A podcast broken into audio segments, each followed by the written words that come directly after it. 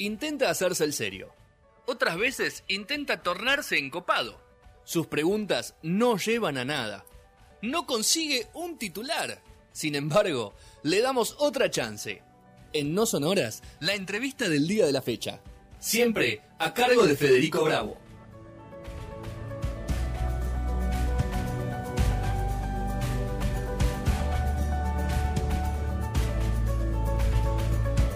Quinto y último bloque de No Sonoras. Estamos eh, cerrando el programa con la entrevista del día de la fecha. La tenemos a Milagro Ley González. Mili, ¿cómo estás? Hola chicos, ¿cómo están? Gracias por la invitación. Gracias a vos, porque vamos a contar. ¿Cuánto hace venimos hablando, Mili? Como cinco meses que venimos insistiendo. y ella por Gracias por la paciencia, sí, la verdad que este, mm, estaba justo haciendo un trabajo que coincidía con el horario del programa de No Sonoras y por eso es que que bueno, pero fuiste muy perseverante como buen periodista y productor y acá estoy. Vamos, aparte le echaba, pobre, ¿viste? Decía, pero yo quiero hacer en vivo, Mili, pero hacemos cualquier horario aparte, me dijo. Pero le digo, no, no, pero quiero hacerlo en vivo, así que bueno. Lo logramos. Bueno, lo logramos. Mili, eh, ya para meterme en, la charla un poco, eh, a ver, eh, lo hablábamos al principio del programa. ¿Te sentís una referente del periodismo en el tema género femenino? Las chicas te llaman, te preguntan, te mandan un mensaje, las chicas que están entrando hoy, que están ganándose su lugar, que tienen más posibilidades. No, no, no, no, la verdad que no, no, y me, gusta que, sea así. No, las que se están ganando el lugar, las que están arrancando, las que... La verdad que no, hacen la suya, eh, marcan su camino, y en esto de la juventud también que es buscar sus propias eh, sus propias formas pero ser un referente. No, ser un referente no solo significa eh, acompañar a nivel personal, sino también el lugar que dejaste, el lugar que ocupaste y esa puerta que, abriste, digamos. en eso, eh, ahí tampoco lo sentís, no, no, no te pesa y no lo sentís como como una responsabilidad. No, La verdad que no. Mira, el otro día hablaba con, mi sobri con mis sobrinas que son muy jóvenes este, que no tienen la juventud acumulada que tengo yo, y decía, no sé si me siento, eh, sé que fui la primera en algún punto, ¿no? Fui la primera que transmitió hockey para la Argentina y, y esto lo que tiene de maravilloso para mí hoy en mi camino como coach y un poco como astróloga también, es entender que uno crea lo que después va a vivir lo hagamos consciente o no. Yo en ese momento no era consciente de lo que sé hoy, pero sí soñaba en Mar del Plata con, eh, o sea, no sabía, soñaba con leer los resultados de mi club, de Mar del Plata Club, en el diario La Capital de Mar del Plata. Y no aparecían por ningún lado. Y soñaba que me llegaran los resultados de Gabriela Sabatini en ese entonces. Y tampoco llegaban. Y verla a Gaby era poner, era podíamos verla poco, pero la podíamos ver. Mm. En cambio, el hockey no veíamos nada, no sabíamos quiénes eran la selección de hockey, ni los clubes, ni la primera, nada. Y yo soñaba con eso. Y bueno, y empecé trabajando en Mar del Plata como redactora del diario La Capital, como cronista del diario La, Capital, y cuando vine a estudiar periodismo, eh, no sé si es que pensé que ya lo había hecho en Mar del Plata, pero quería ser reportera de guerra. Cosa que fue bastante loca, porque no sé por qué quise esto, que como que me gustaba la, fotografía, me gustaba estar en lugares eh, inaccesibles, pero después cuando entendí la realidad dije, no, yo estoy loca, no, no, no quisiera hacer esto, la verdad. Y, y el periodismo deportivo, no existía la especialización de periodismo deportivo, yo estudié periodismo. Sí. Y dio la casualidad que sí, también con un programa de radio que quise mucho, eh, que lo hicimos con dos, eh, con dos estudiantes, con dos amigos de, de, la carrera de periodismo que hice en, la facultad, dijeron, vamos a hacer algo de, deportes. Y bueno, como vos el hockey y el este y el otro, bueno, dale. Y así arranqué. Por eso lo del hockey. Después me entraron a llamar, ¿viste? Estas cosas del destino de, un poco de lo que yo había pensado y había soñado, porque yo me había imaginado este transmitiendo ver los partidos de hockey por la televisión, pero te estoy hablando del año 87, ¿entendés? Y esto, y cuando era más chiquita, 85. y en el 93 yo ya trabajaba para Cablevisión y cubría partidos. Este, Y en el 95 aparece Teis Sports y me llaman para ir a ser la primera periodista que, que, que, transmita un partido. Cosa que tuvo sus, eh, sus cosas geniales, que fui la primera y que aprendí mucho porque no, no eh, de lo que se debía y fundamentalmente de lo que no se debía hacer. Claro. Este, pero pero eso, sí sé que fui la primera, sí sé que tuve que aguantar, por ejemplo, cosas por desconocimiento, que a, los jugadores de hockey no les gustaba, como no, nunca lo habían hecho, no era que los criticaran, que dijeran, vos, eh, este jugó mejor tal equipo, ponele. Era como una cosa, no, no, me hablaban, o se enojaban. Y aparte entraste con, un con deporte medio outsider, Emilio. no, entraste con el fútbol ni con el básquet, sino que entraste con el hockey con ese coletazo de todos los, buenos resultados, los buenos jugadores, la buena exposición. Pero. No, fue mucho antes. Claro, antes de eso. no existía esto. Yo hacía los, los terceros tiempos que hacíamos se llamaba hockey de primera y no sé cuánta gente lo vería, pero eran pocas personas. No eran las leonas todavía. No, pensé que las leonas nacen en el 2000 sin embargo, ya Argentina había sido subcampeón del mundo tres veces en mujeres. Y en ese 95 que gana están los Juegos, los Juegos Panamericanos, si no me equivoco, que también hay una exposición un poquito más grande a partir de ahí, ¿no? Exacto. Bueno, pero como todo, era también en esto, en esto que fuimos creciendo y aprendiendo como sociedad y como humanidad, les diría.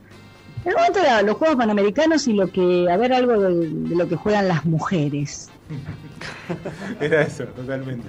Eso, y bueno, la miraban un ratito y después te olvidabas, porque no, vamos al fútbol, vamos al básquet, vamos al vóley, vamos al boxeo, vamos al automovilismo, todo varones, de hombres, cosa que eh, no lo digo con resentimiento ni nada, pero era como inclusive aceptado por las jugadoras y las que hacían deporte mujer. Les gustaba, les hubiera gustado que fuera diferente sin duda, pero lo tomaban como algo normal. Hoy sería, hoy eso es, es pecado mortal prácticamente para el cambio que hemos visto en la sociedad, ¿no? Así todo, justo como estaban justo hablando de, esos torneos que, que ahí es donde yo lo recuerdo muy patente que bueno estaba así que Argentina el fútbol y el básquet encima ganaba la medalla de oro el vóley también y el, el, hockey se gana ese lugar femenino por ganar y, empieza esa, a partir de ese germen, ¿no? Uno empieza a prestar la atención como un deporte y no como a ver qué hacen las mujeres, ¿no? Me parece también se lo, se lo ganan un poco entre ellas y entre el darle esa bola que vos hablabas a partir de, ese canal que es el que más apunta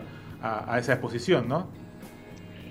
Sí, sí, pero fíjate que, a ver, en el 95 mm. las chicas jugaban muy bien, fueron invictas, ganaron, los varones lo mismo. No había mucha mucho parangón en cuanto a la competencia continental para Argentina. Mm. Este, hasta México, que fue un batacazo que, que, ganó Estados Unidos, pero en general siempre lo había ganado Argentina y con mucho. Pero después desaparecía, después nadie hablaba. O sea, hasta Winnipeg 99, después del 95. O sea, la gente fanática del hockey seguía eso, pero no, no es que. Claro, claro, Quedó como una Ahora, lo que sí sucede es en el 2000 y en el 2000 no es solo porque jugaban bien, porque lo que yo quiero dejar claro es que las chicas ya jugaban bien. Los chicos también jugaban bien, pero los chicos están al revés, y acá voy a lo, a lo masculino, porque no quiero irme a un solo lado, porque vivimos en un mundo dual. Eh, los chicos jugaban muy bien. Ahora, no era algo que la gente en Argentina, el deporte para el hombre era, a lo sumo en comparación con el hockey, era el rugby, no era el hockey masculino. Y, y en el mundo se ve mucho más y se sigue, y esto era antes de toda esta revolución de por suerte hace 10 años fuerte, eh, el hockey en el único lugar del mundo que era más importante el de mujeres que el de varones era en Argentina. ¿Sí? Ahora, y eso que teniendo por ejemplo una Australia que era una belleza desde todo el año, toda la, década del 90, era una belleza ver jugar ese equipo, era una cosa gloriosa. Y todo el y, cuando, perdón, y cuando las, las chicas son miradas de una manera, no es porque jugaban bien, porque sí jugaban genial, como ya muchos equipos habían jugado bien. Pero se suman dos cosas. Sydney 2000 el fútbol no se transmite, eh, no estaba. el, claro, el básquet le va mal. Los deportes masculinos de deportes quedan afuera. Y ellas, y fue el primer Juego Olímpico de la historia de Argentina que se transmite 24 horas sin parar. Claro, terrible. Era, y no había equipos argentinos, digamos, no había varones argentinos. el vole creo que fue el único que llegó, que quedó cuarto, me parece. ¿no? Fue el único ahí No, mm, no me acuerdo, ¿eh? no sé si. Sí, sí, creo que el vole quedó cuarto, pero fue el único ahí y, equipo. Y Mili, te, te, te, sumás algún poroto vos del espacio que ganó dentro del canal el hockey y todos, eh, eh, y todos los deportes que vos cubrías? O sea, ¿vos crees que hiciste algo importante en eso? ¿O vos sos más de decir, bueno, no, ¿sabes qué? acompañó la exposición, la gente respondió, las repercusiones eran buenas, los resultados acompañaban, y bueno, me acompañó una buena camada de jugadoras, jugadores. ¿O vos crees que hinchar también y tu profesionalidad y tu participación hizo que ese deporte ganara espacio dentro de un canal tan importante? Me encantaría decir que sí, que tuvo algo que ver, pero la verdad es que no. Esto me lo preguntan un montón. me, encantaría, te juro, me encantaría, pero no. Si yo tuve un mérito, que no sé si es mérito, es haber sido la primera D. Pero el canal era un canal que hizo algo único, que fue transmitir un juego olímpico con un señor que no está más, que ahora trabaja en España, pero es, está en el fútbol y hace un montón de cosas, se llama José D'Amato. Sí. Que él, el primer em, juego olímpico en el 96 apuesta, y además era él fue un poco el responsable de que el canal comprara los derechos. Y después de ese, lo que vio la gente, ese juego olímpico, hizo que el que, que, los Juegos Olímpicos fueran lo más visto de la historia del canal en toda su historia. Bueno, si no, ¿y todo el fútbol? No, ni siquiera todo el fútbol, ni siquiera cuando eran dueños exclusivos, que se veía solo por ahí, ni siquiera. Ganaron los Juegos Olímpicos en cuanto a rating y por eso es que el canal sigue apostando a esta visión que tuvo este señor, José D'Amato, que es un genio, un creativo terrible, y que nos enseñó a todos a ir por ahí. Más Gonzalo Bonadeo, que, que él es un fanático de esto. Y si tuviera que, decir algo que, que, me quedo con eso, fue que ahí yo, yo lo hacía desde el 95, trabajaba muchas horas durante el fin de semana, pero porque estaba en espacio porque había ese lugar y yo estaba ahí y, y sí, todo lo de profesional, poner que me, digo, fui aprendiendo, fui creciendo y fui haciendo mi trabajo. Pero y todo acompañó. Pero la verdad es que el canal apostó por el rating, por la visibilidad y este tipo que los directivos del canal dijeron, bueno, lo seguimos este loco y le salió genial al día de hoy. Por eso apuestan ahí y está buenísimo que sigan apostando ahí. Ahora, fue toda una trayectoria y lo que sí yo digo es que los golpes más fuertes que tuve fue justamente por este espacio. Yo en el 2000 me quedo afuera, ya en el 96 me quedo afuera, hago los juegos desde acá. No, alguien dice, vos no podés viajar, porque no sé qué, porque no sé cuánto, bla, bla. Y 2000 me pasa lo mismo. Y yo me digo, bueno, yo me voy. Pues la verdad es que estoy desde el 94 trabajando sábado y domingo 12 horas por día para transmitir el hockey local y en lo más importante que hay para eh, la selección argentina no me mandan. Y no era una que díganme en qué soy en qué fallo por qué no puedo ir díganme qué es lo que hago mal o me acuerdo que eh, fui a ver a mi jefe. Era rebelde, bueno, ¿Era rebelde como empleada? Sí, sí, sí, era rebelde. E, esa vez no entiendo cómo no me echó, porque le dije, mira, no puedo, no, le dije así, mira, no puedo renunciar porque necesito trabajar, así que échame, échame. y no me echó. Y me dijo, sí, puede ser que nos hayamos equivocado. No fue por no ir a los juegos, que no me llevaran. Fue porque el día de la final de el, partido más importante de la historia de, las Leonas. Me llega la orden de allá, yo a las muy muy a la madrugada, despierta, maquillada, me dicen milagros, quieren hacerlo solo desde allá. Y eso es la primera vez que lo cuento públicamente. Eh, y eso fue terrible para mí terrible. Terrible, porque era todo lo que trabajé durante ocho años. Claro, vos, o sea, estás estabas esperando eso, eh, trabajas durante tres años y medio afuera. como un, como un deportista, haces el juego haces toda la, olimpiada para llegar al juego olímpico óptima. Exacto. Y, y, esto no, no termina ahí. O sea, bueno, pataleo cuando no me quieren llevar, entiendo que había alguien que fue responsable y que lo tengo muy y que le agradezco es mi amigo es mi amigo ah. personal o sea he trabajado mucho con él. Y bueno pero fue terrible ese momento. Bueno ok me quedo lo acepto y cuando llega el momento de la final partido más importante me dicen no quieren hacerlo solo desde allá ¿qué? o sea y como no me echan y me dicen, no, tenés razón, tenés razón, tenés razón, tenés razón, no te podemos, no te vamos a echar. Bueno, digo, bueno, ok, Atenas voy a ir. No, Atenas me dicen, no vas otra vez.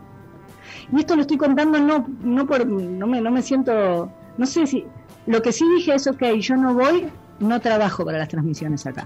Porque aparte hacía todas las transmisiones, todos los vivos desde el canal yo me voy, me voy sola, me busco sponsor, no sé cómo, junto la plata y si, si hago eso me me me dan aire, este, me dan aire y me dicen sí, sí, dale.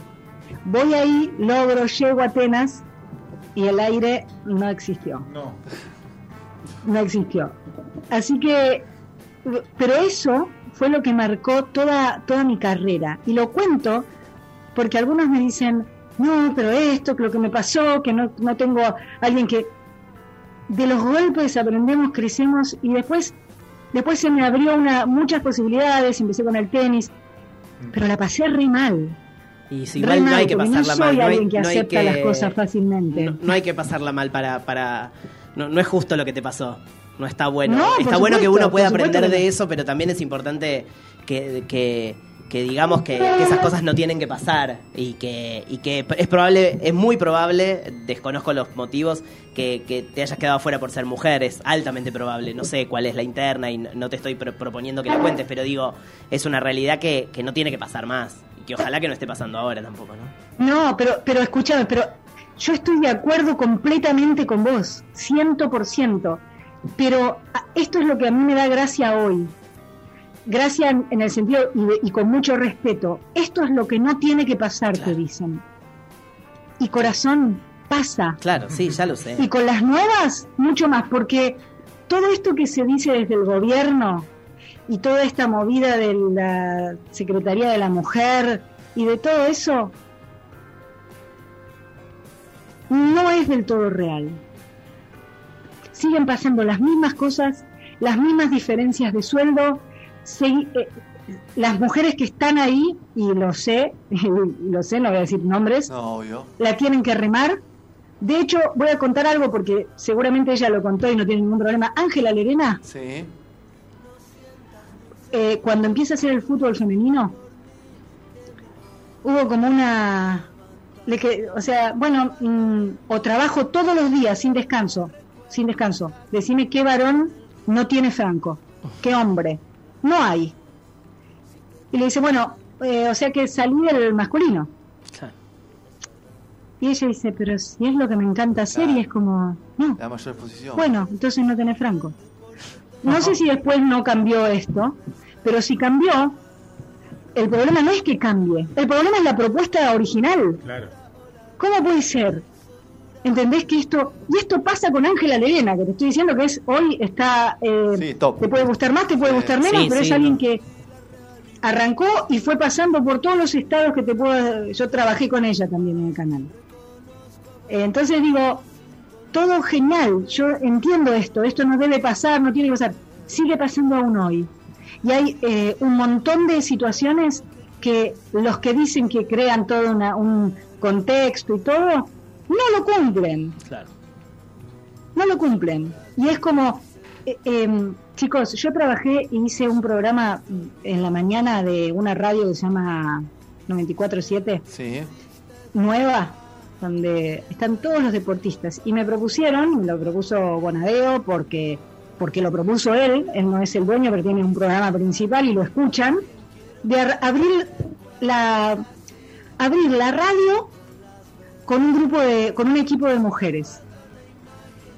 ¿Sí? Sí. Esa radio y, y llamé a un equipo buenísimo de periodistas que respeto y que voy a, a cualquier lado con y con y con eh, chicas nuevas que creativas que iban a aprender. A los el mes che no ponen un varón, porque escuchar tantas mujeres hablando el tono de voz de mujer. ¿Qué vos me estás cargando?